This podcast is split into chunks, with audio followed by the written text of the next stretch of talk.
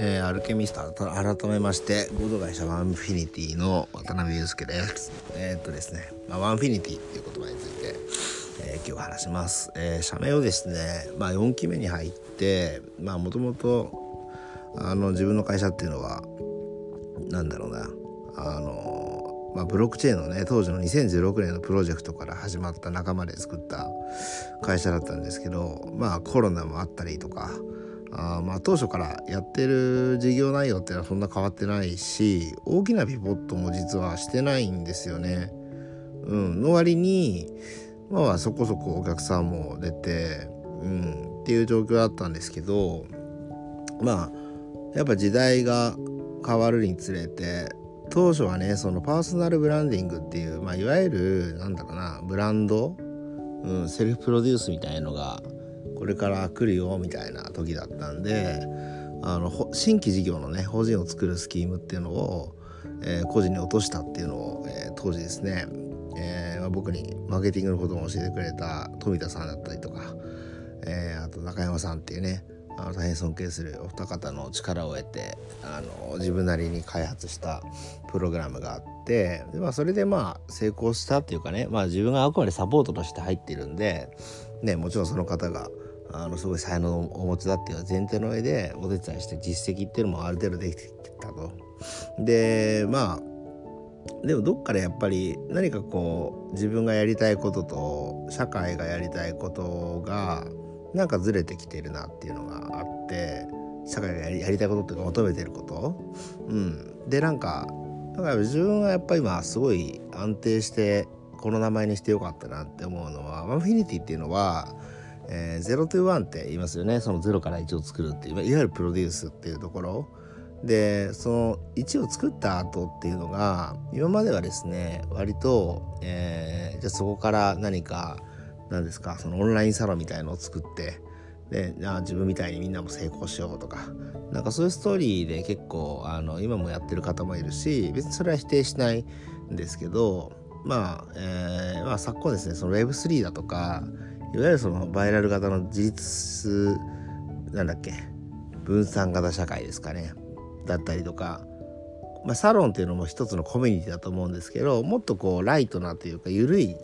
形の、うん、コミュニティっていうのがやっぱりこれからの、えー、ビジネスだったりとかビジネスに限らずですね。まあ、家庭だったり組織だったりっていうところに浸透していくってなった時にもうこれは根本からやっぱり自分が提供する価値を考えなきゃと思ったのであのアルケミストが当時描いてた一人一人が物語を持つっていうところはあのぶらしてないし、えー、パーソナルのねセルフのプロデュースってもちろんやっていくんですけどもうちょっとスケールするようなことにもチャレンジしてみたいなってことで、まあ、ワンフィニティっていう名前に、えー、しました。でこれは僕の今の、えー、主観も多分に入っているしまあエビデンス出せるとこもちょっと出せるんですけどやっぱ時代ってすごい動いてますよね。そのまあ自分すごい仲いい Web3 業界でね結構今でも昨日も話しましたけど株式会社スケラリーの山っていうそういう優秀な人間がいてで彼とやっぱよくよく話すんですよね。そのうんある程度やっぱり新しい技術が出てきた時の反応だったり、まあ、そういうところのなかなか理解をどういうふうに進めていくかとか、うん、新しい概念に対してみんながどういうふうにこう市場が反応するかとかっていうところで、まあ、彼なんか結構そこが何て言うのかな、うん、自分よりもすご経験もあるしあのスッとこう入っていけるとこもあると思うんですけどなかなかやっぱり自分の身の回りの人っていうのにそこがキャッチアップ追いついたりとか理解してもらうのになかなか難しいと。うん、でなんか今ねこれ今日はねそのワンフィニティっていう概念についてね自分たちがやっていきたいことっていうのを説明させてもらってるんですけどまあみんな結局何者かになりたいって思ってるんですけどだからなるもんじゃないんだよねっていうのが結論なんですよね。なんか自分がいろんな人を見てきて思ったこと。うん、それは何かこう今こっから向こう側に行って何かに生まれ変わるとかまあ形上ねトランスフォーメーションとか変革ってことはもちろん使ってるんですけどその何かに生まれ変わるんじゃなくてもともと持っているものに取り戻すっていう概念、うん、それがなんかこう、うん、その人にまあ適正ですね、まあ、遺伝的なこともあるかもしれないしあの何ですか？その後天的に何かこうスイッチが入ったこともあるかもしれないんだけど違くていいじゃんみたいな別にあの人みたいになれなくていいじゃんっていうのがあの多分そのいわゆるカリスマって言われてる方々も思ってると思うんですよね。慣れないし違うし自分もできないことあるしっていう。うん。なんかそこら辺がちょっとこう世論的にも何て言うんですかね Twitter とか SNS 界隈でも伝わってきてまさにだから群像劇の時代私小説に作家に作るんじゃなくてみんなで作り上げてきてる群像劇の時代っていうのが出てきたと。でもかといってそれが何か共産主義的な、まあ、それが悪いっていいんじゃないですよ。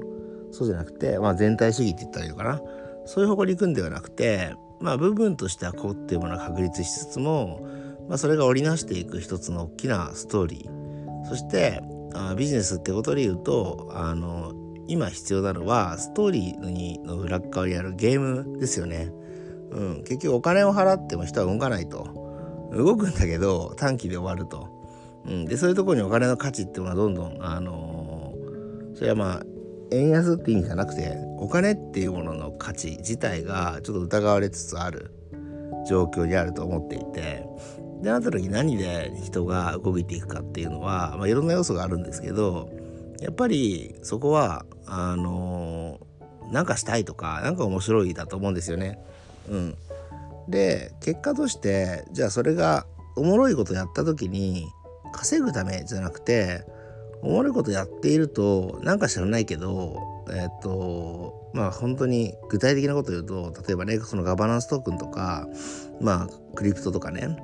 あのお金儲けのためにあれをやるっていうなっちゃうとやっぱり投機的な要素入ってくると思うんですけどなんかおもろいことやってたらなんかお金になってたっていうのが本質だと僕は思っててお金になってたというか生活ができるようになってたっていうのが本質だと思っていてだからそういう意味でもコンテンツとか、うん、でコンテンツを出すための自分の体験とかってすごく大事になってくるしなんかそういう意味で、まあ、0 to 1 till infinity っていう風にあにキャッチコピー自分の会社書いたんですけどやっぱり個が出す、うん、個性がコンテンツになってコンテンツが価値に変わっていくっていう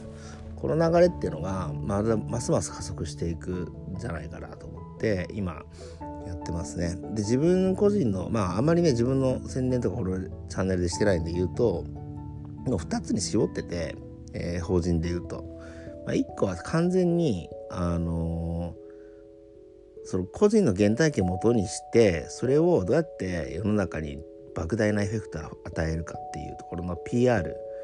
と、えー、事業の変革ですね。これは僕は D2C って言いますけど直販にどう持っていくかっていうところの構築に今特化するプロジェクトとあとは、えー、PR エージェントとしてパ,、えー、パブリシストとしてどうやって、えーまあ、その企業だったりアーティストが言ってることを価値に変えていくかってことをやってると。もうこれしか多分やらないですね、うん、で自社開発としてやっていきたいことっていうのがそのワンフィニティっていうのを DAO 化していきたいと。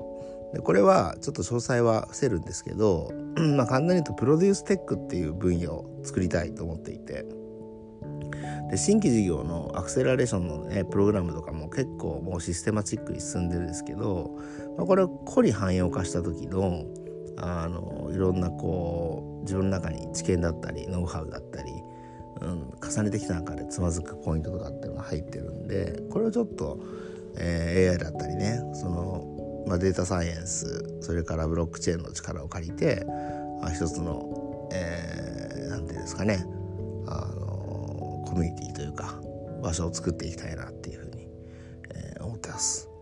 って感じで頑張ってるんですけどまあこのラジオは結構僕はあのですねもうあの三千世界ですね。うちの 顧問やっていただいている、えー、信号宗のね、えー、お嬢さんからとお話したんですけどやっぱり3,000回は目標にしてはいかないんでちょっとサボってたんで引き続きね、えー、まあ、えー、やっていくこといろいろあると思うんですけど、まあ、こういった話ももちろんするし哲学の話とビジネスの交差点でのコンセプトだからそういう話もするしあとはそうですね結構僕なんか周りから好評だったのがやっぱり雑談で話してる あのなんか小説の解説が面白いっていうのを聞いたんでなんかそこら辺をちょっとまたやったりしようかなというふうに思ってます。はいそんな感じで。でなんか今後結構今自分の周りで企画も走っててまあ音声メディアで対談とかもね話も来てるんでいろんなゲストの方呼んでね、えー、聞いてもらおうかなというふうに思ってます。というわけで今日も一日頑張りましょう。お疲れ様です、えー、みんなまたね。バイバイ。